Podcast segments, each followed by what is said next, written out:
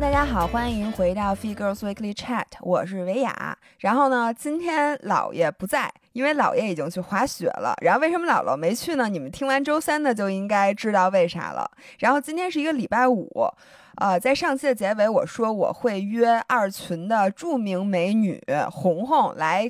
跟我们一起聊理财，他现在就坐在我的旁边，然后我们俩在这个我的这个书房里边，然后我再介绍一下红红啊，红红是我们跑步二群最著名的人之一，因为就是强子的爹这点比较著名。对，呃，最主要的原因呢，就是因为大家还记得吃冷冻八宝饭，以及那个把什么把鸡胸肉都榨成汁儿的强哥吗？对，然后红红呢是强哥他爹。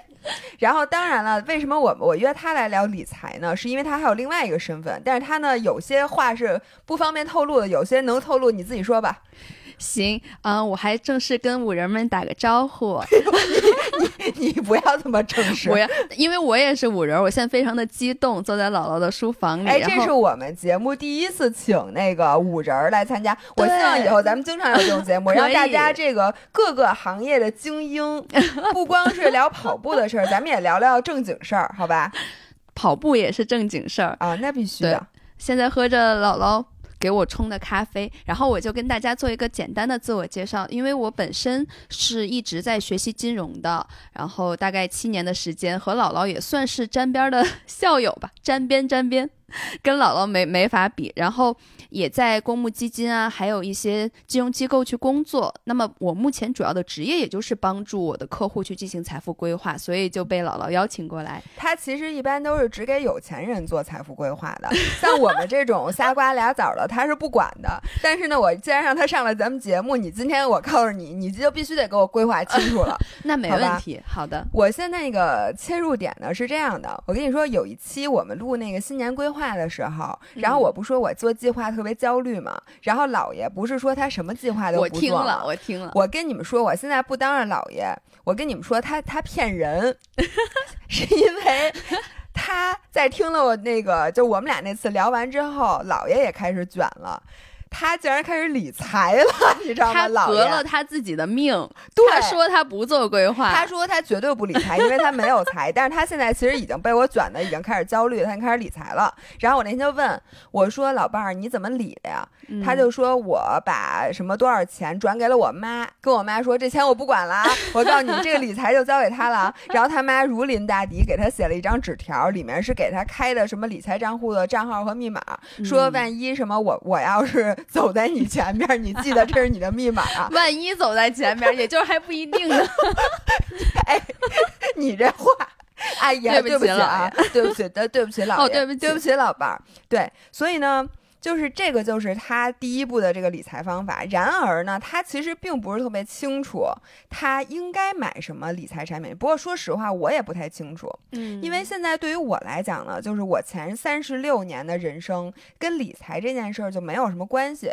我们俩原来唯一做过的理财，就是那会儿有那种。就是跟 P to P 也不是 P to P，P to P 可还行，不是 P to P，就是你知道有那个呃 A P P 上面那叫什么呀？A P 就你可以去买那种理财产品，它那里面写了什么各种性质，这个是什么呃房产的呀什么的，还有什么土地的什么东西，然后你就可以去抢那个，那叫什么呀？这个其实是叫不动产基础投资的一个小信托，它拆分成了，就是其实我理解像。REITs 你不用管，其实就是一种理财产品，底层是地产类的这种回报的一些租金，给你切成一份一份的。那个叫什么搜一贷什么的，你知道这个东西吗？哦，搜一贷它底层，哎，说一会儿我们聊到消费和理财的关系的时候可以聊这个。它其实底层就是一些别人的债权，然后打包给你卖成理财产品了。对，就是这些东西。然后呃，我就当时我看他们都抢。然后我就也抢了一些，然后到期的时候我也不知道，因为我根本就忘了。然后我就想我那钱去哪儿了？我们俩就都忘了这件事。这故事我听你们之前聊过，对，就你俩都忘了。直到我换了新手机，我压根儿就没有下载这个 app，于是这钱就彻底找不着了。后来费了好久好久的劲，我终于把它给找着了。还能取出来吗？能，然后哦他就一直在里面，还他还一直在里面，还给我生着微薄的利息，你知道吗？哦，那还很良心这平台。对，这平台非常良心。然后之后我就再也不敢投资这种了，因为我就怕我给我自己给忘了。结果嗯现在呢，我就把一个比较整的钱就在银行里去买那种那，个理财的产品。嗯，然后姥爷呢是把这钱给他妈，他妈应该也是去，那阿姨可能还得去银行排队给他买上。对我觉得是那种对。然后嗯另外的话呢，就是他可能还是想让他妈再给他买一种保险。那那个嗯保险呢，他跟我说是那种年金式的，嗯，就是说你从现在开始存钱，每个月还是每年往里存，然后从多少岁开始就开始往回给你返，嗯，然后你就、你和时间赛跑，就看你能活到多少岁，他就给你就领多少年钱。对对对，姥爷妈太关心姥爷了。一会儿我们聊聊这个保险的本质是啥。哎，那嗯咱们现在就聊聊，就是其实我就想知道，针对我们这种就是钱也不是很多，但是你已经不处于那种月光的时候了，嗯那这种时候，你觉得我们应该买什么样的理财产品？嗯，行，就 这个把我 难住了，这个把我问懵了。是这样，我们一层一层的来说，嗯就是首先。嗯，姥姥刚才说要去理财，这个肯定是对的，因为我们不能保证我们，比如说现在活到一百岁，永远都像我们现在这样，每个月有结余，挣到这么多的钱，所以你一定要是去理财的。嗯，但是理财呢，它其实就是分成几大类，一会儿我们会总结你应该嗯怎么把它去做一个规划。嗯你们之所以不知道现在买什么产品，是因为没有在这个理财底层产品的上面给它搭一个小房子。那咱们今天就把这房子给搭起来。对，咱们今天就得搭房子。但是我现在先嗯。说两点，第一点就是该买什么理财。其实现在的理财的品种还是蛮多的，但是对于嗯我们大部分的，像包括我自己来讲的话，你能够接触的其实就是银行的那种理财。但说嗯实话，现在也都第一，它都不保本，因为资管新规嘛，都不嗯银行的理财产品不保本儿，他他不能在合同里说保本儿，但是应该也不会出什么问题。你知道现在银行的存款都不保本儿这件事儿吗？what？一个银行的存款只能给你五十万，就假设银行破产，你存了一千万进去，它只能赔五十万。我们现在身边都有人，当然这种情况很很难发生啊，就是你连说完了之后，我现在 突然慌了，你知道吗？对，因为资管新规就是一般，为什么金融危机就是有太多这种承诺刚性兑付的理财产品了，就导致哦所以现在都不嗯承诺了。对，但是其实你买那些也不会出什么事儿，但就是收益比较低，可能四四就算比较高的了。嗯你要是再给它存多点儿，四点儿多，这是一种银行理财，它底层呢其实就是一些很短期的这种利率债呀、银行间的这种债券，其实这个嗯我们也不用讨论，这是一种就是很嗯典型的银银行理财。对，嗯那还有一种其实就是我们都买得起的，大家知道就是我。不会太建议理财小白炒股票，对，这也是嗯我想问你的。对为什么不建议？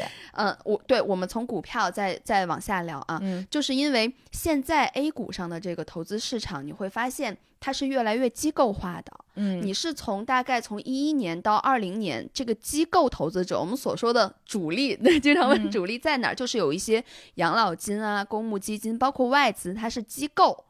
去在这个 A 股里面去交易。那其实作为一个理财小白，他的股票单只股票的它的这个涨跌幅，或者你对于公司来说，你没有任何的信息优势。你就想你的一个散户，对吧？嗯，哪怕你学金融的，你每天还得骑自行车呢，你还得干别的事儿呢。你说骑自行车，我突然觉得这呃，你刚才说的那些跟我有了关系，你知道？我就觉得好像在说我。就是说，拿拿你拿你当个比方，但是人家基金经理，人家也是什么都卡那金梅龙的数学系博士，真的现在特别卷。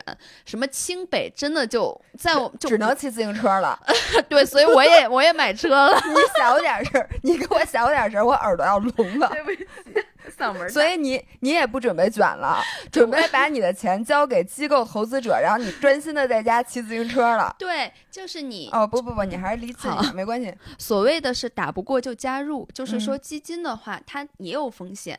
它肯定有风险，但是相当于你把专业的事情交给专业的人，嗯就是一会儿就是如果是有钱人的思维的话，你就去想，他们特别善于利用专业的人帮他解决问题。其实这样的话，你更高效，也和、嗯也和时间有关系。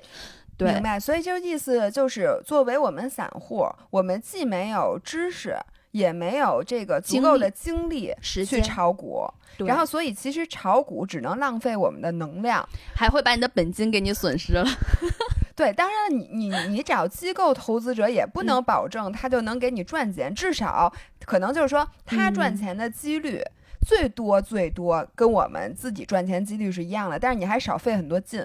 你就的说你自己是股神，哎，我原来小的时候，嗯这个学经济的时候，嗯有一个非常著名的比喻，嗯就是说什么，其实炒股你找一个黑猩猩去掷飞镖，他买中这个股票的概率和你仔细坐那儿研究其实是一样对的。因为它是有个正态分布的，嗯，信息是非常有效。我们假设这是一个偏完全的有效市场，你、嗯你听你妈给你说一个内幕消息，说这股票要涨，那都传了好几手了，其实是不是很 work 的一件事情？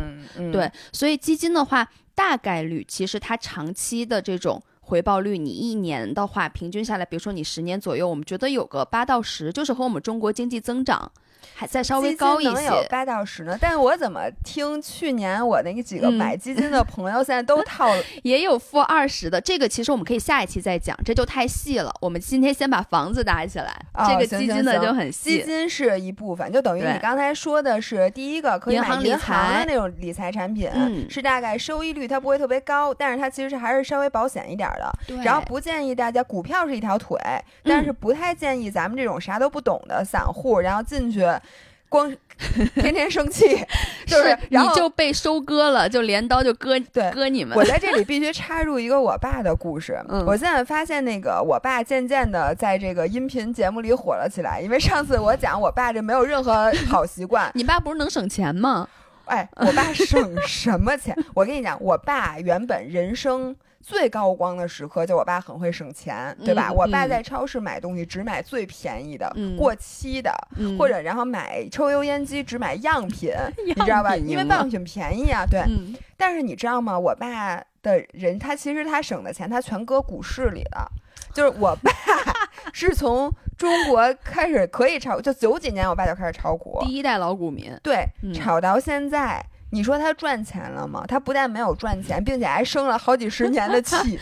这个对于长辈来说算是一种娱乐方式，跟打麻将一样，你让他玩玩，可是他不高兴，他不问题是高兴。你说吧，然后这钱嗯涨了也不能卖，这股你说涨了这股票能卖吗？对对涨对着呢。然后呢，这股票跌了就更不能卖了。对，而且每天就是你看见它涨了的时候，你为什么不高兴呢？因为你觉得你买少了，或者你觉得你进的这个点那个太高了，不合适。嗯然后它跌了，你肯定就不高兴嘛。所以我觉得我爸这几十年他也没有几天是高兴的，因为炒股。所以股票这是一条腿。另外一个你就说到基金，嗯对吧？基金是我们咱普通人，基金咋买呀？对，是基金有很多种的方式，我嗯。在这里小小的说一下，基金其实就是一篮子股票，然后它基金的话分为公募，公募起点一块钱，你随便一个人都可以买，比如说你在支付宝上呀，或者是说一些 A P P 基金公司自己的 A P P，嗯或者说是。呃，一些证券公司的 APP 都是可以买到的，因为我之前也是在公募基金公司工作过。嗯，还有一种就是可能更私富的一群人，他们就买私募，这个也是可以后面再去聊，它有一定的门槛儿，但是嗯私募的相应的一些，比如说。哎，也就比公募好点儿，好好一点儿，有可能，但有可能不好。但是嗯这个东西你就不能说是和所有人都说，因为它只能向特定的人去宣传。明白。所以一般嗯人的话，我们就接触到了基金。对，因为刚才姥姥说到的那个股票是特别对的，因为股票相当于你要做两次决策，你不仅要做什么时候买，你还要做什么时候卖，这个基本上你就没有办法获得，因为我们。人做很多事情都是要提升自己的幸福感和获得感。你炒股这件事儿很难真正的有幸福感和获得感，就是你怎么着时候卖，你都不满意的，你还是觉得自己想重新再做一次。但对，但其实基金的话，你其实如果一会儿我们把房子搭起来之后，嗯你渐渐知道它应该在哪一个我的小账户里去买基金，嗯，你达到目标收益率了。或者是说你的那些钱你要用了，你取出来就行，你只需要做一次决策，就是你什么时候买或者买什么，所以你的幸福感会高一些。哦对，对，然后人家帮你赚到的钱，你就觉得，哎，你看我多聪 明，是不是？我买了这个基金，但其实中间人家做了无数次的决策替你，但你就不用操这心了。是，而且对亏的话你就骂他们，你不用骂你自己。哎哎，我觉得这是就是，反正咱们要亏，那他亏的总比我自己亏，因为我自己亏是一哑巴亏。你说是我是不是我买的？对是不是我卖的？你说我赖谁？但是对基金你也可以卖骂经理。大家一起聚众骂基金经理，那基金经理一般应该都比你聪明，还比你那个学历高，你就骂他 你就看你上这么好的学有有什么用？哎，好嗯，然后呢，这是基金，还有什么别的？对，还有的其实，在之前很多富人去买，但是现在已经没有了。但是我嗯提一嘴叫。比固收信托不是比特比特币那个 很另类，比特币就咱们就不讨论了。啊。它三百万起，底层就是房地产，大概一年能给你大概七到八。之前很多富人因为他三百万起嘛，嗯，就觉得买这个基本也不会出事儿，就比银行理财还高。但现在由于中国的这些房地产风险，包括一些信托的这些监管的收紧，没有了，哦，所以基本上理财不是他有 我也买不起，没关系。所以你说没有的时候，我一点都不失真望。没有了。对你基本上其实就是从最低级，还有一种放零钱里的，比如说余额宝，这个就是最低风险的余额宝这些，但是也比你余额宝保本儿吗？说实话啊，最近还刚刚出了一个规定，就是防止余额宝这种货币基金的啊风险的。你不用把它理解为保本儿，但是它基本也不会出风险，就是风险最低的理财产品，但是它的收益非常低，就二点多少啊？二点七十年化二点多，有的现在一点多。对嗯，我在这里面想给大家，因为我不知道有没有比我还小白的理财的啊，嗯就是二点多其实是赔钱的。是这个咱们得给大家说一句，就是咱们现在的那个通胀率现在每年多少？今年去年多少？我都没看。这个也也，我觉得这个一定要聊。就是你不做理财的话，你的钱其实就是被那个水，大家理解，现在是货币超发，水龙头在哗啦哗啦放水。哗啦哗啦放水的话，那其实这个资产价格在上涨，你不理财的话，你其实就是被通货膨胀稀释了。通货膨胀是怎么去算出来的呢？它是每年印钱的这个速度，我们说、说的广义货币增速叫 M 二，它的这个 M 二增速减去你 GDP 实际的增长多于冗余的这一部分钱叫通货膨胀，也就是说你经济增长没跟上这个印钱的速度。现在这个数字大概大家记住，大概百分之八。我可以这么跟大家说吗？就相当于国家印的新钱没给你，然后这钱吧就被别人花了。对，所以如果你不理财，就是你如果理财的话，其实好多时候那个利息你就可以相当于 就是国家印的新钱，他给你分了点儿，对吧？是你说的非常对，就是大家要记住啊，这个印完的水，这个资金钱是有流向的，它不是印出来就没有了的。你如果嗯站在离水龙头近点儿，就是这个水流到哪里，哪里的资产价格就会暴涨。说白了，前二十年这些水龙头印出来的水，大部分去房市了。嗯，你买了，大家如房果买了，你就赚了。但未来可能会是资本市场，就是资本市场。场。所以，如果是和这个水龙头站在一起的话，就像刚才姥姥说到的，你其实把新钱你是参与了一部分上涨，你就没有被通胀稀释到太多。OK，、嗯那所以咱们现在这房子搭完了吗？房子还没开始搭呢，哦我只是，但是我觉得在搭房子之前，我们把里面可每个房子可以放什么家具，给大家介绍一下，有助于一会儿搭房子，我觉得挺好的。咱们就跟着你思路走吧，你说吧。我已经行，然后我那个我在我听不懂的时候，我尝试于替大家那个问一些问题，对，因为我可能马上就要听不懂了。你说，嗯，嗯，对，呃，不是听不懂，咱们就倒回去啊。就是你刚才听不懂，你就说吧刚你。刚才问的不是嗯咱们都可以买啥理财嘛？我们就嗯从银行理财说了，嗯说了货币基金，固收提了一嘴，嗯然后还提了这种公募基金、私募嗯基金，基本上品种就说完了。嗯我们现你其实可以，咱们可以聊聊后面的后面的问题，比如说像租房啊、买房这种。嗯，比如说你最近还有没有什么想买房的打算？因为我我不知道大家感不感兴趣这个话题啊，也可以和大家聊聊。呃，对，刚才你说到说那个钱，比如说前二十年嗯是这个这个叫什么新印的钱，其实嗯都把这个房子给弄涨价了，对吧？现在嗯房子的价格已经这样，然后现在房价不是开始往下跌了吗？嗯然后之前呢，我也收到好多五人儿其实私信过，是吗？就是说哦大家其实挺关心，说就是他，比如说他现在是应该说变成房奴，嗯我现在买一套房，对吧？嗯然后我住进去，我每个月去还房贷，还是说我就不买房了，我就租房？嗯所以我现在想问你的问题就是说。在面临就是比如说这种重大的决策，就是说我我手里这些钱，嗯，然后因为也不是很多，你买了这个就买不了那个，嗯然后如果你去买了房呢，可能就未来说白了二三十年你嗯。在消费上能用的钱就很很少很少，就会捉襟见肘，并且你就会比较苦逼。嗯。但如果你不买房呢，按照你这个一个中国人，你心里 总会觉得是。比较难受，嗯你就觉得我没有自己的房子，对，嗯，然后呢，你租房的钱，你老觉得你自己是白花的，因为你等于是给人家给的。人家了，但是你就是还房贷，你就觉得那个钱是给自己的，对，所以在这方面，你有没有什么建议，或者说我们在考虑我买不买房，或者嗯买不买一个就做不做那种重大投资的决策的时候，我们应该怎么考虑这个问题？对，我觉得这个问题特别好，因为其实只是给大家一点思路，也不是嗯说你就一定要买房。说是先说这个没有统一的答案，因为我嗯身边有很多朋友，比如说我身边有朋友，他就是单身贵族，也很有钱，嗯、也没有说很有钱吧，毕竟年龄也不大，他是嗯坚决不买房的。他说他就跟他妈算一笔账，他嗯说哦，我现在三三万一个月在上海，我能租到很好的房子了。对对对对 对，我我过得非常好，你让我你让嗯我买一套房子的话，大几千万，我现在买不起。但是我我这个三一个月三万块钱，我租到死，我租到我们不说死啊，我租到一百年，其实他也用不了我，我的工资足够 cover 了，我还没有必要给自己那么大压力。这其实是一种人，我觉得，他挺潇洒的。嗯但是我觉得可能现在，但我觉得我不知道是不是有南北差异。就北方这边，你无论嗯是说两个小、小年轻要结婚啊什么的，可能会有被买房的压力，嗯还有是说一些。我们再往上走一走，就是如果真的做决策，你可以考虑哪些因素？我们先说，就是嗯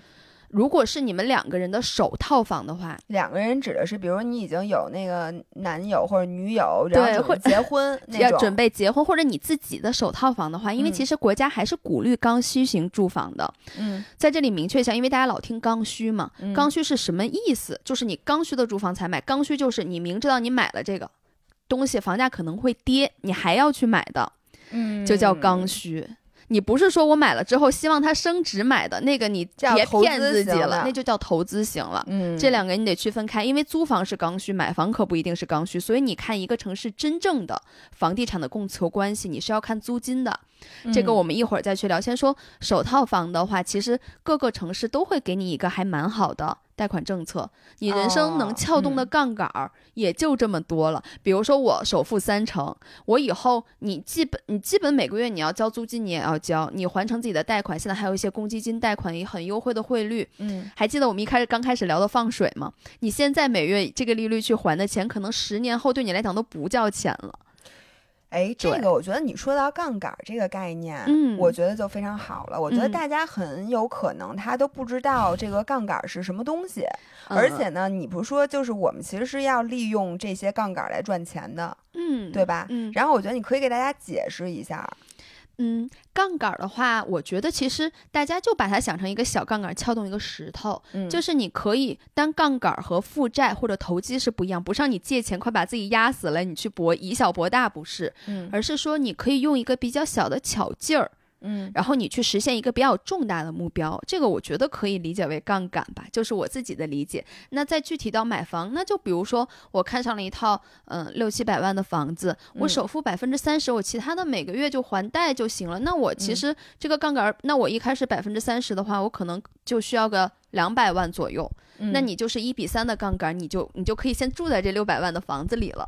对，我觉得可以这么理解，因为首套房它的那个给你贷款的那个利率是远低于那个你商业贷呀、商业贷款，或者远低于那个 GDP 的，就像刚才说那个通胀的，对，所以你等于你借到多少钱，你就赚到了那个中间的差价。对，那你不借白不借，大家知道现在做生意的人想要去，你们在花呗上借到那些钱，消费贷、商业贷的那些年化利率高了去了，百分之二十。嗯，商就你你住房首套房的住房贷款，呃不会超过六的，对五点多，所以你为什么不去用一下？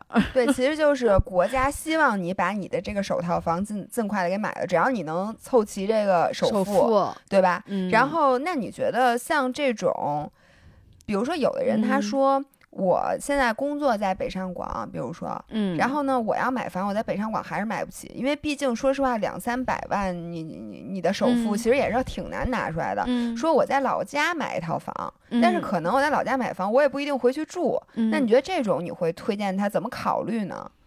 这种其实真的是要分情况讨论，因为你首先是从现在整体全国的房价，它因为我们的人口增速下来了，也就是说你的需求在下降，只有人口净流入城市的那些房价，我们预计它未来是可能上涨的。嗯那可能很多五人儿或者朋友的老家，它可能就是没有人口净流入，是一个流出的城市了。那你就要做好，它可能未来二十年没有怎么涨价，甚至还贬值，你还愿不愿意在那里买？还有是说，它占用了你现在的现金流，你以后还想不想回老家去生活？还是说你也想奋斗在城市买套房子？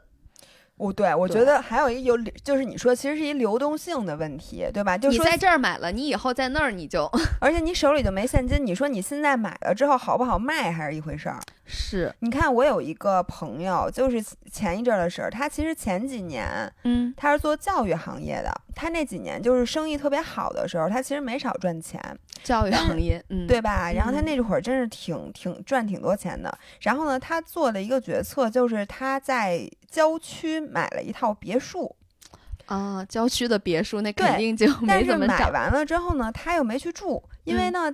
那个别墅他住起来，他离城里也远，他上班也不方便，并且呢，那个也没有装修，嗯，然后他就觉得挺麻烦，就没去。结果嗯他还在城里继续租他现在这房子，那个房子他就扔在那儿了。结果呢，到现在吧，你说。等于他把他现在赚的钱肯定没有以前多了，嗯但是呢，他买那套房子，你说你卖，其实他也没涨。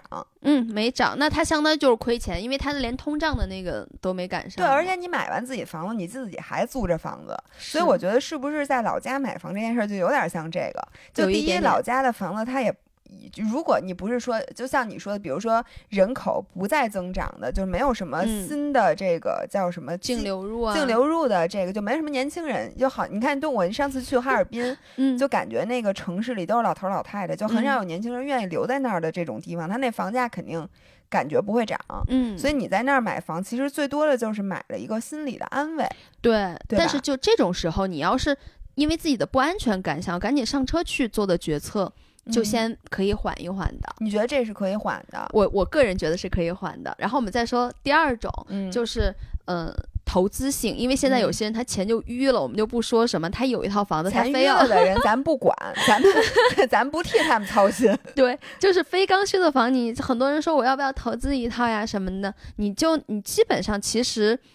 你占了这个现金流，就刚才老说了，你干了这个就干不了那个。国家现在是对于首套房是很是比较是比较鼓励的，但你二嗯套房的首付你是要百分之八十的，哦，就占你很。大的很大的现金流。而且大家要了解，就是现在我们比如北京、上海、深圳的这些房嗯价，大家我就普及一个小概念，大家有个感觉，就是说房市泡沫。现在中中国的房市，比如说有多贵，其实是可以看租金回报率的。嗯，你给嗯大家说解解释解释。对，租金回报率其实很简单，就是就是你这个房子的价值和你这个租金一个月租金。一年能挣多少钱的比值？就比如说嗯现在北京啊，我就感觉一个大概一千万的房子，嗯你一年的租金也就十二万，一个月一万块钱，嗯差不多。所以你这个租金回报比就是现在平均也有数据是当时是贝壳公布的，一点零七。嗯，租这售比嗯，这个租售就是相当于租售比一点零七，这个嗯倒数其嗯实就是反映你这个房价的估值，这个倒数将近一百倍。嗯一百倍的估值，一线城市深圳好像还更高点。但是大家知道，在什么东京啊、纽约呀、伦敦这些，东京是最估值最高的，都不到四十倍，纽约才哦三十五倍。就纽约，它一年的那个租金回报率大概是在将近百分之三呢。所以就是像咱们这房价，相比于租金来讲，它是贵的。对你，你因为很多老一辈儿，像我妈说，她想买房子，将来以房老养老，靠租金养老，其实不太现实。你如果你靠那个租金的话，因为房子很贵了嘛，你还不如通过理财，你你你可以一个月挣得更多，大概是这个意思。而且也说明租房子是划算的，因为你拿买房那钱，你能租一百年，你活到一百年了，是这意思吗？是这意思，是这意思，所以看你怎么想。嗯对，租房就有一个最大的问题，就是人家可能会老就是会赶你走，对对吧？但是我觉得，首套房你就买，你不是可以用杠杆吗？嗯，但是投资性的那种，你你想你在哪儿住大房子？当时我记得我们还聊，你想去大理住别墅，你租一年，你想嗯而且去说实话，人家他也租不给别人，因为没哪有那么多多人租房子呀，对吧？是你不用着急，那房子没地儿租，你想住哪个大别野你就去住，肯定有。实在不行，咱们在酒店再住俩月，咱们享受一把，是就不是？是你知道现在酒店的那个长叫什么长住那房子，其实没那么贵。是，对，是所以我觉得这样就是一个非常潇洒。那咱们就这么再换换嗯换回来说啊，比如说我现在一个月挣两两三，比如两万块钱、三万嗯块钱，嗯就说两万块钱吧，嗯，那我应该租一个多贵的房子是符合我现在这个收入档次的？就是 在我我怎么去花这个钱的时候，我应该怎么考虑问题？OK，我觉得这个问题很好，我我就一块儿都，这就又聊到了另另外一个问题，就是说我怎么去规划我的收入。对，我我其实可以拿我自己做个比方，就是大家嗯可以感受一下，我们现在就开始渐渐的搭房子，就是这房子在哪儿我都不知道。你说哦、嗯不不重要不重要，就是就是那个 Q 一下，你在那个呃音频的结尾把这房子给我说清楚，没问题没问题，给大家捋一捋。没问，我会给大家，我会给大家捋清楚的。其实嗯就是聊这个，为什么会出现姥爷把他所有的钱都给他妈了，嗯 然后没有流动性，就是其实对收入做个规划就行。我现在自己比较主流的可能就是三比三比三比一。是什么意思？就是嗯说，你可能百分之三十是你马上就要花的的，花了的就是衣食住行，可能就是你要在这个百分之三十里面嗯，去花的，衣食住行包括租租房子吗？哦，不包括哦，对，就比如说两万，我我们两万块钱就是六千块钱是我马上就要花了的，你租房马子算上是多马上？就是你这一个月的区间你就可以花了的，反正我是给自己这样才花六 千，有点少啊。就是我买就我吃东西，啊，就其实就是日常花销，日常花销，啊嗯你你你这个，但是住稍微有一点点的那个，就是更大头一点儿了。嗯它其实还在一个你偏中期的账户，另外的这百分之三十就是你一些中长期的，比如说你租房、年嗯度的旅游，嗯，对或者在这六千每个月六千的账户里，对这账户里这是第二个百分之三十，差不多。中期的，对中期，剩下嗯百分之三十，反正我自己我是会做到一些一年或者两年以上的投资计划的。我为了实现我两年以后的一个想干个啥，或者想换个房，这些我可能会去进行一些基金的投资了。嗯，就大概那个第是这些三个百分之三十，第三个百分之三十，那最后那百分之最后百分之三十就是用来怎么还有百分之三十？你会不会算你把我带跑，最后百分之十啊？最后用来应对像老爷那种要买个头罩那种，我把它当成。潘多拉账户就是你爱干，就是大家都有冲动的时候，是不是？就是我可能还会暴食呢。那我消费的时候，我就想买这个，我给自己留个活口。上头了你就买了买了你就买了钱是用来冲动消费的。差就是因为现在很多人他都很多小年轻，呃老姥姥也年轻，不就是不不不不，他很多是借钱消费，他就非要买那包，或者说我就看上了，我就要买娘必须要买这帽子，生发帽两万生发帽，对你看看他是不是在你收入那百分之十，在的话，你给自己留个 quota，你想买了你高兴，那人活着不是为了高兴吗？但是要是永远在你那个三十三十的账户，其实会影响到你其他生活的。我就是哎，我觉得你这个想法好，因为你这就干。呃，就好像给自己，比如说我在减肥，对吧？你这其实很像嘛，就是我每天能我要挣，比如说挣一千卡，我花两千卡，对对吧？对然后我这个花的这个两，我呃不不不，我重新说啊，比如说嗯我每天要吃掉，呃比如两千卡的东西，那你不能把这两千卡可丁可卯的都给算在早中午。前做计划的时候，你就会给自己留零食的那个卡路里的，对，因为你如果不给自己留活口，你一定是吃多的，因为你定崩了一定 会有这种时候。所以你就把这东西给自己留一定量，这样第一你压力也没那么大，第二你还保留了很多生活的乐趣。是因为冲动消费它一定是好好玩的。对。哎，那我想问你，你前两天买自 自行车，说到了，你买自行车的钱是哪个钱？我买自行车的钱，我刚你刚才在说这事儿的时候，我就一直在想冲动消费，我就满脑子都是那辆车，绝了，这一年冲动消就费没了吧？对没了，这百分之十没了。没了，但是这样子呢，我觉得对你的好处在于，你买车的时候特别高兴，因为你有底气。特别高兴。我觉得理财的好处在于，你花钱的时候花的有底气。对就跟我前两天 vlog 说，嗯我说做计划比起不做计划的好处，是在于你当你大吃大喝的时候，你觉得没事儿，我预料到了。没错我，知道我一定有今 天，所以你在干着这个事儿，你就不用再去谴责自己了，因为这个你甭说这量我留没留够吧，但是对。我知道我今天晚上就是要吃大餐，对。对吧？它不是一个意外，对。并且呢，你因为其他的计划执行的很好，比如说我这礼拜该锻炼的时候我都锻炼了，对，我没有什么浪费的时间，所以你就觉得我值得吃这个大你餐。值得，所以我觉得其实有时候消费啊，它同样是买，比如说我一冲动买了一辆自行车，你买自行车，我也买自行车了，，咱俩一块儿买的，但是咱俩的心境是不一样的，因为我买车的时候，我就会谴责自己，我会有内疚。嗯因为说实话，你说就是花的这个钱吧，我没有规划，嗯，我就跟计划外吃了一个东西，吃了一蛋糕，对我我老心虚，就是因为你知道我小时候长大的环境，就父母都是很节省的，就是嗯他们觉得就是花这么多的钱，甭管你这个钱花在什么上的。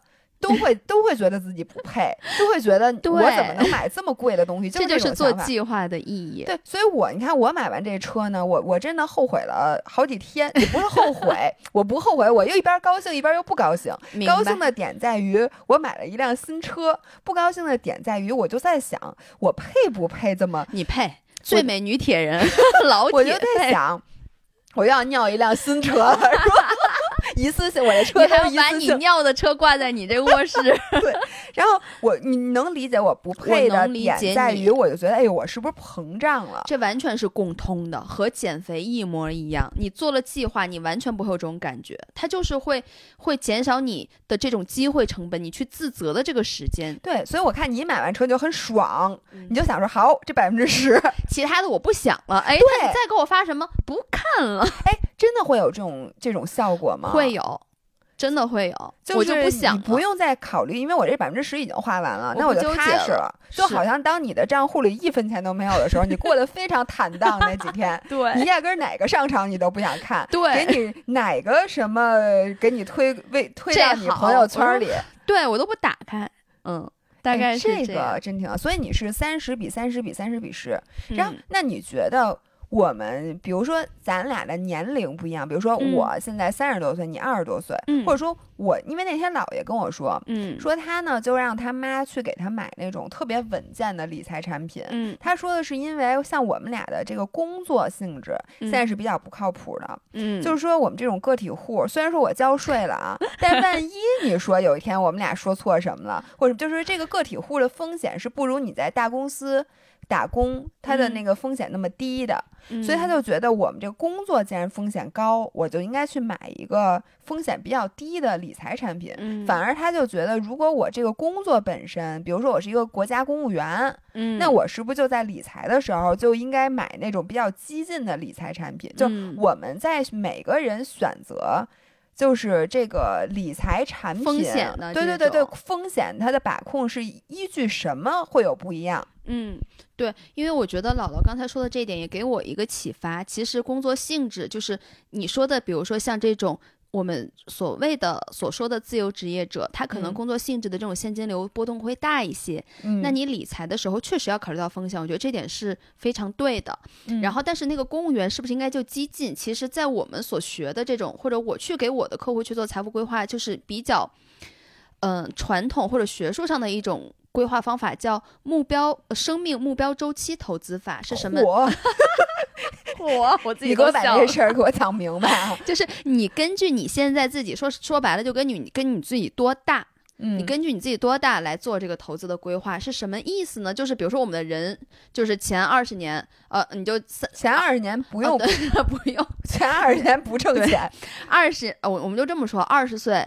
到三十五，三十五到四十、呃，三十五到五十吧，因为现在大家工作时间都比较长，再到嗯五十以后，你怎么去做你的这个风险的规划？嗯是你在越年轻的时候，你嗯风险资产的配比要越长，就是就是要越高。就是美国的他们那种养老金账户都是这么规划的，因为嗯美国它不是有四零一 k 养老计划嘛？比如说你的工龄，你现在才五年，它在里面给你配风险资产，就比如说股票的比例是远远高于你四十多岁、五十多岁的。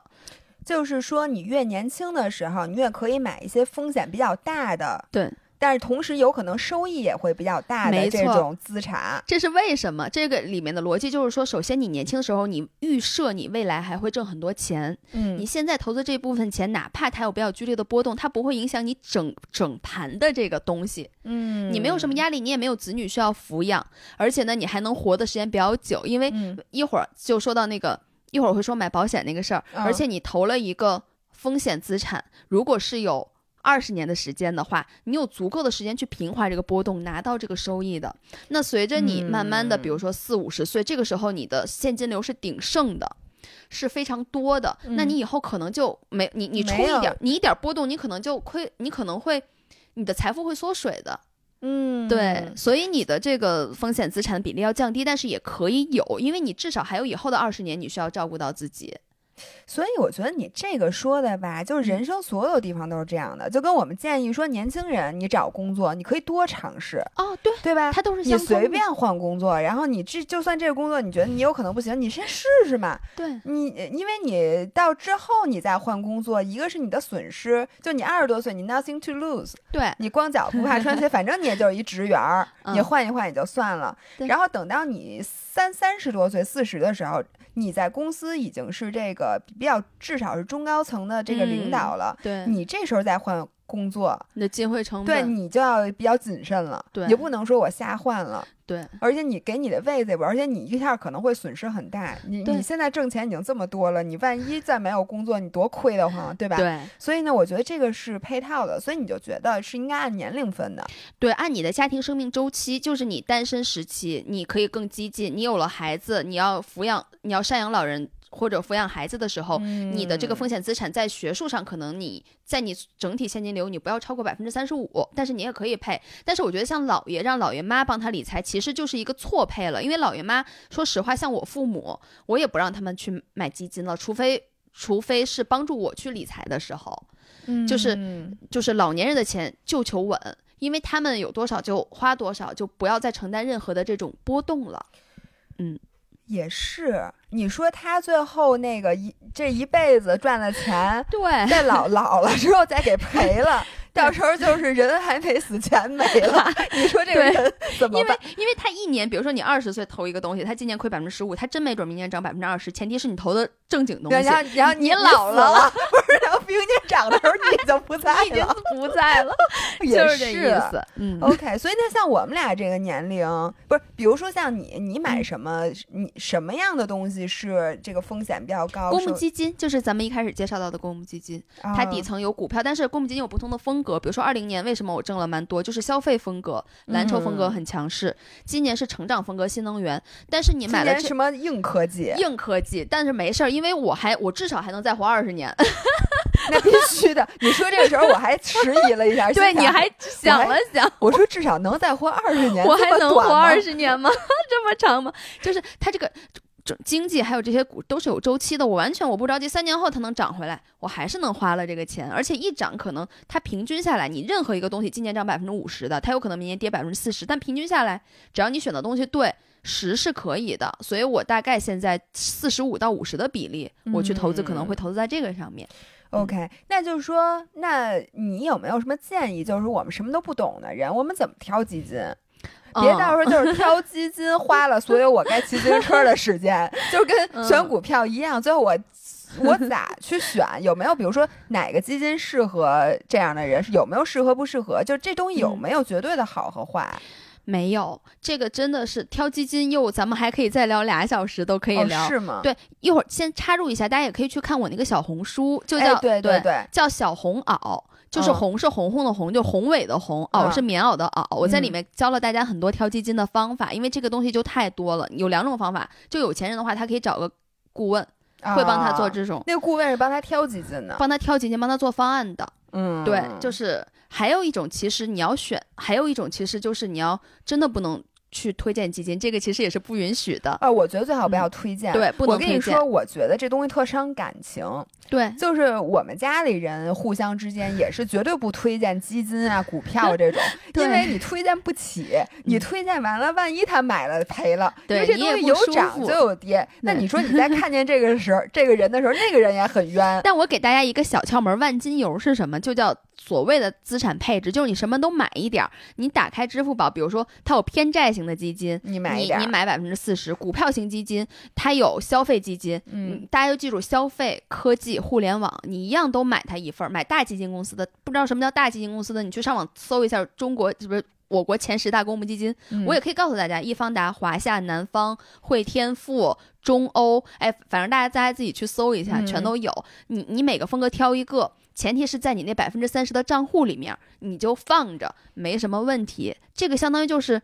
你鸡蛋没有放在同一个篮子里面，而且每一年大家在这里有个常识，就是比如说你去看那个大类资产的每年的表现，嗯它没有任何一年是一个任何一个资产都不涨的。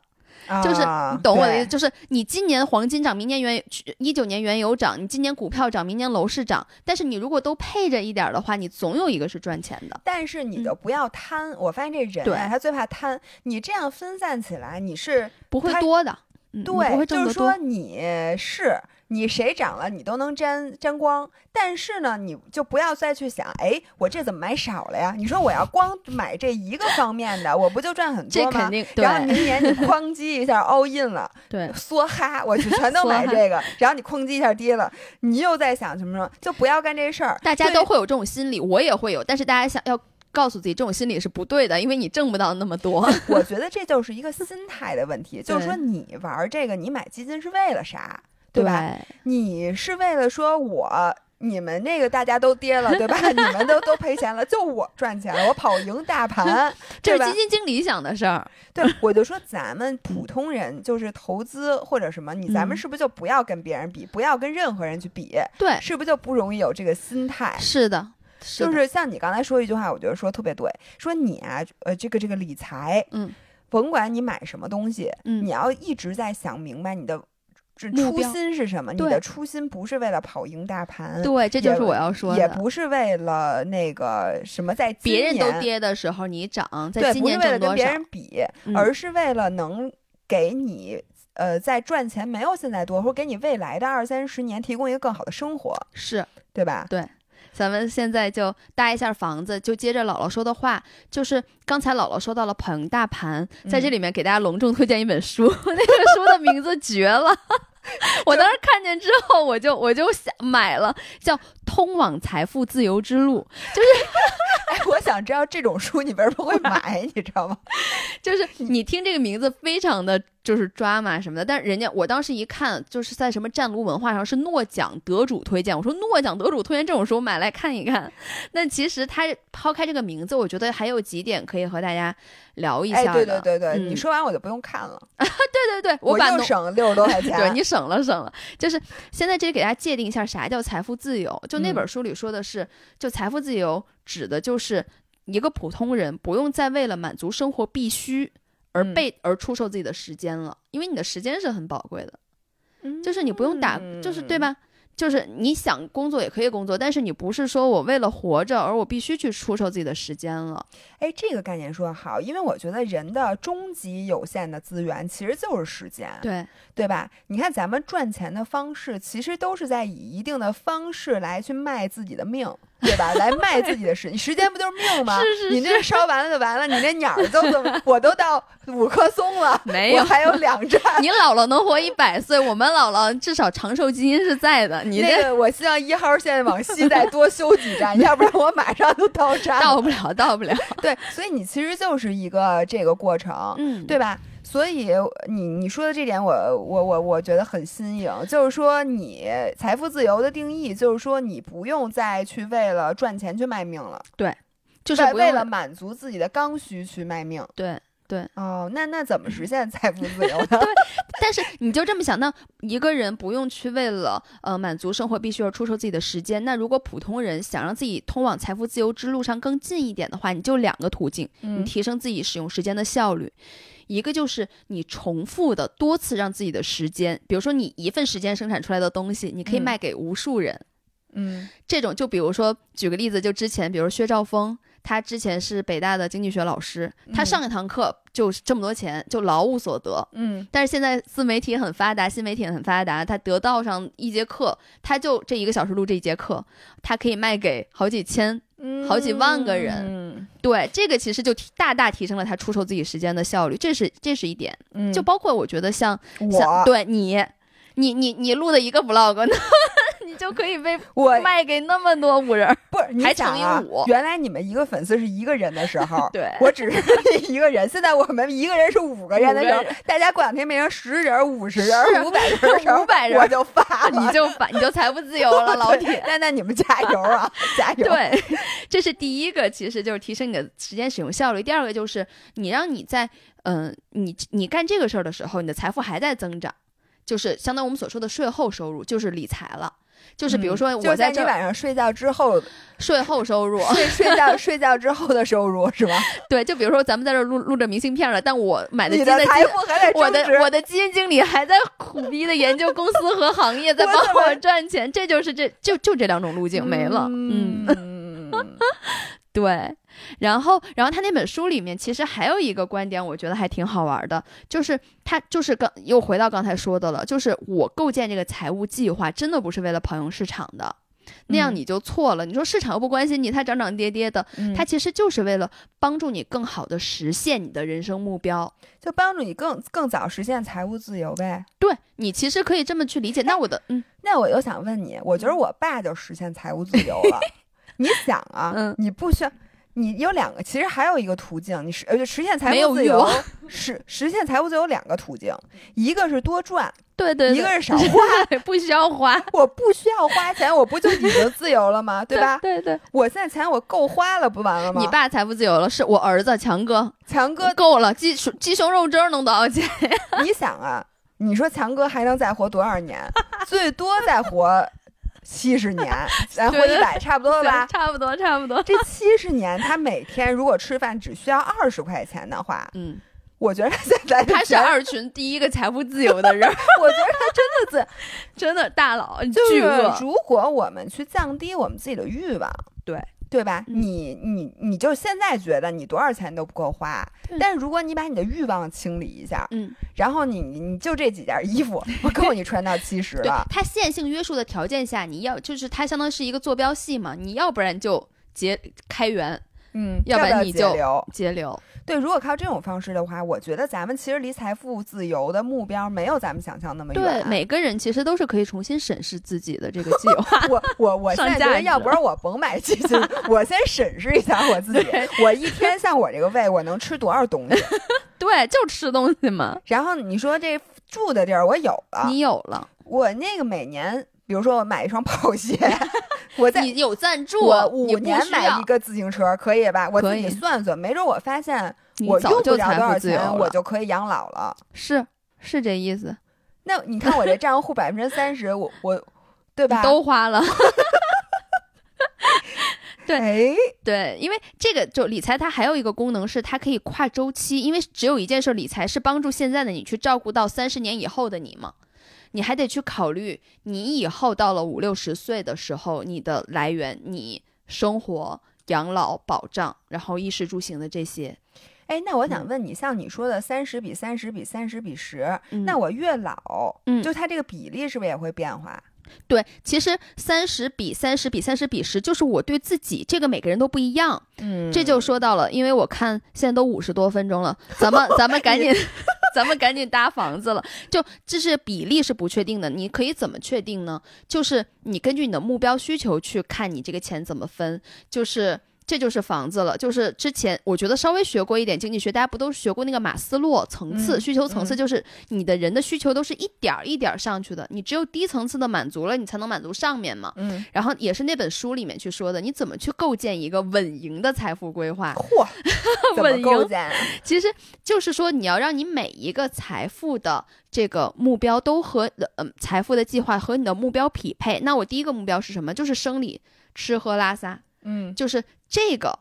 相当于这些这些钱，你就把它放在这个账户中，一点儿风险都不能出，嗯，你就放在余额宝里面就行了。嗯这个账户里面你自己去看你需要多少比例，因为可能就吃的多，像像像我就老爷、老爷和老爷公，他们俩是属于那个什么基尼系数吧？恩格尔系数恩格，尔系数特别高。我也是，我我一天大部分的钱都在吃上，嗯，嗯所以我这个账户就得多放点儿钱。那你要这么说，我离财富自由又近了一步，这点我比你们强。你比你已经赢在了起跑 线上。对对对对，你要是说你挣那钱，你比如说你每月挣的钱，你发现光吃就完了，那你不用做规划了，你就放在这账户里，你就吃就完了。那你也可以规划一下，吃点便宜的，哦，对向强哥学习，对对吧对，一会儿到时然后买点候强餐，超市速冻的食品，连电都不费，哎呀，还你还得 热吧？它不用热，对对对，不用热，省直电了。接吃。对，是的，然后第二个目标呢，其实就是现在一般我们所说也不叫中年危机吧，就是说你养赡养父母、嗯养育子女，或者我稍微是想就是自我让让过得比别人好点儿，嗯，还没到自我实现，但是是被尊重的需求吗。嚯，这个就是在理论上叫被尊重需求，实际上就是我比其他人过得好点儿。这个账户你打算放多少钱？这个账哦户你就要开始考虑，比如说一年、两年、三年，你就要，比如说说具体点儿，基金啊、什么理财你都放点儿了，嗯，因为它是照顾到你可能一年后、两年后、三年以后你你的一些需求的，或者你的一些支出的，你要嗯。看看你这方面的乱七八糟的目标需要多少钱，嗯。每年有多少的收益，你需要它多少的增长，你按复利去算，反正现在都有复利计算器，你真的可以算出来的，嗯。你去做这个。嗯。对，然后这就房子搭到第二层了，一共就嗯。三层，第三层不就是自我实现的目标了吗？嗯。那你以后我以后就是想，比如说我要 上太空，我们做个极端点的例子，可嗯能是我五十年以后的事儿，嗯，或者是自我实现，还想出书，出书现在不是 出书特便宜，好便宜啊？你想哦出吗？我有我不想出，我这没工夫写。我没工夫写。对，就是你还还有一些现在很多有一些富人，他可能也把慈善放在自己的这个目标，因为自我实现嘛，就所有人都嗯要知道你那种。这个账户的钱，其实第一，它不是你现在就要用的钱；嗯其次呢，它是相当于锦上添花的一个事儿。那你的这个风险系数又可以更高一点儿了，因为等得起二十年后，你总总会等到它挣钱的时候。而且其次是你你你的那个怎么讲，它它就算现在稍微有一点波动，不会影响到不会影响到你现在的生活水平。嗯，对。哎，那你说，比如说说现实点儿啊，嗯，像我经常会面临一个，就比如说我买自行车，嗯或者说其他可能更小一点儿的，我就是想买一双这跑鞋，嗯，然后呢，我这跑鞋它两千块钱，你说它嗯。便宜，它很贵，嗯。但是你说我有时候就会想，我说我在运动上花的钱，我觉得都特别值，嗯。总比我花在什么其他的上买奢侈品，我觉得要强。嗯。但我觉得这个东西也是一个限，也也需要限额，对吧？然后运动这个东西跟其嗯。他消费又不一样，你嗯。你可以把它想象成对自己的一种投资。嗯。比如说我办健身卡的时候，我从来都是特别大手笔，像对。姥爷，姥爷办滑水卡、滑雪卡、柔术卡，呃，嗯，他办了一五万块钱的柔术卡，五可以用一辈子。太有钱了，他主要那个钱可以用一辈子。完姥爷真有钱，嗯，就是人家跟他忽悠的是说，你这辈子上柔术都不花钱了。对，嗯所以我在想，就是在对运动的这个花费上面，有没嗯。有什么逻底层逻辑？就是说，你甭管再怎么烧包，你嗯。其实还是要控制的，或者是你也觉得说我花多少钱都是嗯。应该的，只要你去用它。嗯，我知道，其实这个和理财规划没关系了。是这样，比如说运动买鞋、办柔术、把买包我都算进来，嗯都算，其实都是大概算在我们那个百分之三十的账户，就是我过得比别人好一点，我想高兴。因为你吃喝拉撒最底层的不是自我实现那个也不是，其实都在中间这个金字塔嘛。嗯它和理财没关系，它其实是和消费观念，我觉得更有关系。就是你认嗯为什么值得，我我个人是觉得哎，，所以就是说，你觉得甭管你认为什么值得，有多值得，也不应该超那百分之三十的圈儿。我我个人，我我我个人觉得是因为我我我我是金牛座偏保守，就是我永远要留百分之三十应对未来的，因为我不知道我以后嗯突然冒出一个什么想法，我就完全都变了。我现在特别喜欢运动，我爸都买顶级，万一我哪两年 不运动了，当然不太可能。我就是举个例子，哎，不过我觉得你这个说的对，就有有时候我就在想啊，就比如说姥爷买一万块钱的护膝，嗯然后呢，就所有的东西，就是他有的时候就因为我们俩的脑子是乱的，你知道吗？在买东西的时候，嗯就会觉得这个东西，要不然我就买一最好的，因为反嗯正我用它，它就是值。对，但其实有时候并不是这样，因为你买的每一样东西，其实都要符合你现在的这个档次。对对，你说那那那顶级，那没嗯边儿了，没边儿了，是所以有时候就会很纠结，这个东西我到底该不该买？嗯其实我觉得就是理财呀，或者规划，或者你告诉我，你甭管再怎么烧包，怎么作，你都不要作过这百分之三十。对，其实也可以放宽点，百分之六十，你少吃点儿，你少吃点儿也行。我这个月就是每天30回家30吃饭，对你省下来钱，你去买也行。就最底线的框，我自己不会超过那百分之六十的，剩下百分之三十我是要给三年以后自己花的。那百分之十，我可能万一以后我要 上天呢，上天。我觉得你快上天了，真的。对，大概是我我大概是这样。至于这六十，比如说三十以内，有些人他可能就喜欢包，他买了包，他比买什么都快乐。我这个只能自己来判断对，他就自己判断。嗯，我个人是这么觉得。我塞，我所以我发现干什么事儿干到底都是在拼谁对自己了解。对，因为你想啊，你最后的终极的目的是说这，当然了，这所有的钱，甭管你是现在的自己花，未来的自己花，还是呃怎么着，自己反正都是你花。对吧？对就是你，当然孩子花你也高兴，就说你最后其实追求的是同样的，比如说咱们每个人这辈子都花一千万，那我花的完这一千万之后，我的总总的幸福感比你高，这个是水平。太对了，就是这个意思。你做什么规划不用想市场，你就想了解你自己的目标，你短期未来你想干啥，不停的了解自己，其实更重要。我嗯，我觉得这个还是很难的。是，但是你在一开始有个大概的框架，你在往里填的时候，也是一个你了解自己的过程，不然天天瞎花都花晕了。对，所以我觉得在这个节目做多多长时间？我这都一小时了，这么快，我，快，我最后想再问你一个问题，没问题。就是我今天其实更想了解的，就是说我们在做每一个日常决策，包括大决策的时候，我们的底层逻辑，对吧？嗯你刚才已经说了，买房，我们的嗯底层逻辑是这样的：嗯我们赚到的钱，我们怎么分配？我们的嗯底层逻辑是说，你这个三个层次，或者说你要为以后。打算，然后让你的总体这个人生，你赚到的钱花的最幸福，是对吧？嗯然后呢，这里面有一个小的问题，我想问你，就是嗯我觉得有些人呀，他是不太会花钱，或者他不太会省钱，嗯就他瞎省钱。我觉得是瞎省钱。我就想问你嗯在省钱这方面有没有什么底层逻辑？就有的时候，比如说啊，我租房的时候，我就很容易乱。嗯，就说我是租一个很小的房子，但是离公司近，嗯或者我在城里，我每天去节省我上下班的时间会比较好呢？还是说我租一个稍微条件好点儿的，或者说便宜点儿的，但它比较远，嗯我每天上下班折腾两两三个小时这种？嗯就我们在做这种省钱决策的时候，我们嗯哪些钱应该省，哪些钱不应该省？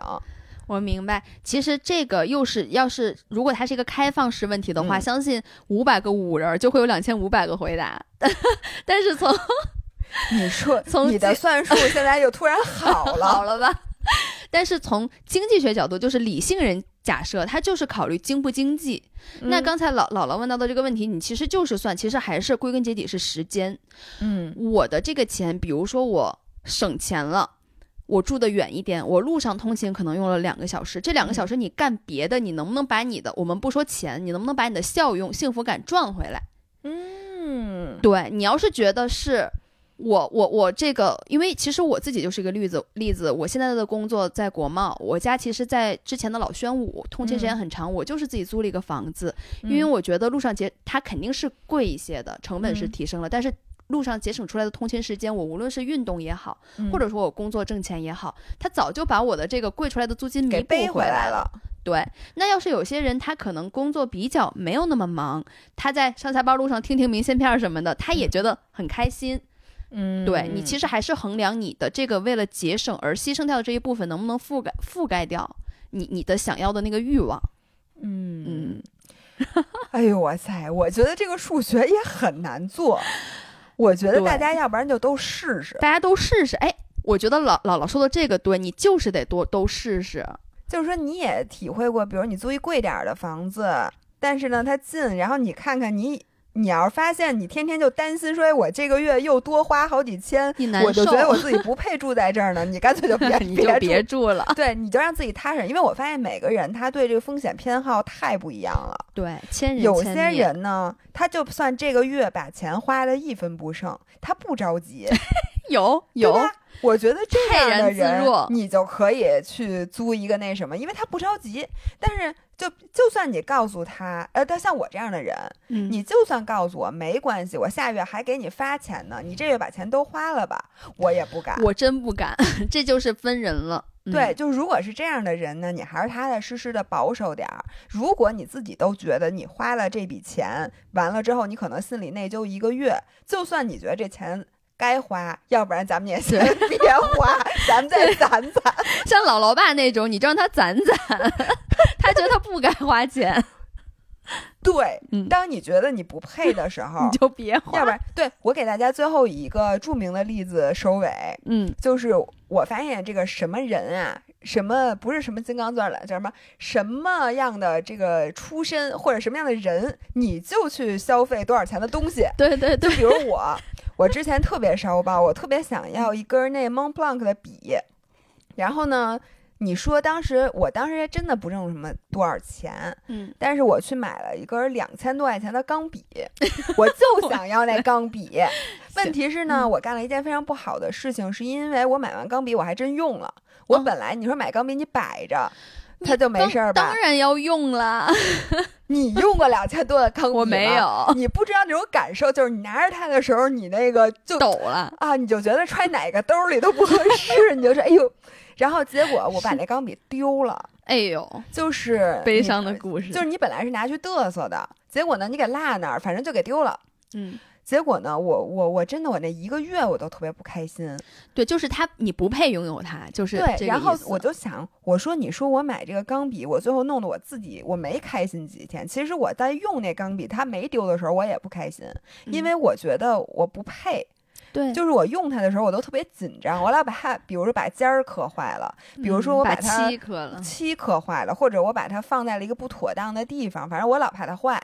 嗯，于是我也不开心，嗯然后这丢了之后，我就彻底更不开心了。我每天都想着我为什么要买这根钢笔，对，所以就是这种时候呢，你就最后反过来想了，就是你的生活方式现在和这个笔的价格它根本不匹配。对，这样子的时候，其实如果你能预见到，你当时想买的时候，你不是这么想的，但是如果你想明白这件事儿之后，你就发现你不买其实是负担最小的一种方法。对，所以这个真的是无无论这个钱你花在哪儿，或者说你省在哪儿，我觉得最后都是一个了解自己的过程。对，所以为什么我觉得今天就都收尾了，聊这期还挺有意义的？它就嗯和 Fit for Life 健身和美食 我的天，很像，真的很像。你哪怕你哪怕吃东西，嗯就有些人他就轻断食，有些人他就是大胃王，有些人他就那么吃。嗯就是你的吃其实和你的消费就是一样，或者你的健身可能和你理财就是一样的。我健身可能就是为了让我以后更好的吃，或者我理财为了我以嗯后更好的消费。就是那有两点，就是你得都试试各种食谱，其实大家都倒腾一遍。对你，你了解了你自己，你其实找到一个平衡点，其实就 OK。嗯。行，我觉得这期聊得非常好。然后呢，再说一下那个红红的小红书叫那个小红红袄袄，对那袄是一个衣补旁一个桃之夭夭的夭，嗯，棉袄的袄，啊，对哦，对，棉袄的，对 对，行，大家知道就行了。那如果嗯大家喜欢这种那个理财内容，因为我们俩其实才聊了冰山一角，嗯，对吧？对然后如嗯果想听什么其他的，欢迎大家在底下留言，我们可以再再请红红来。那今天就到这儿，我们下周再见，拜拜。拜拜。Does that mean you didn't put it in the paper? No, I, I did.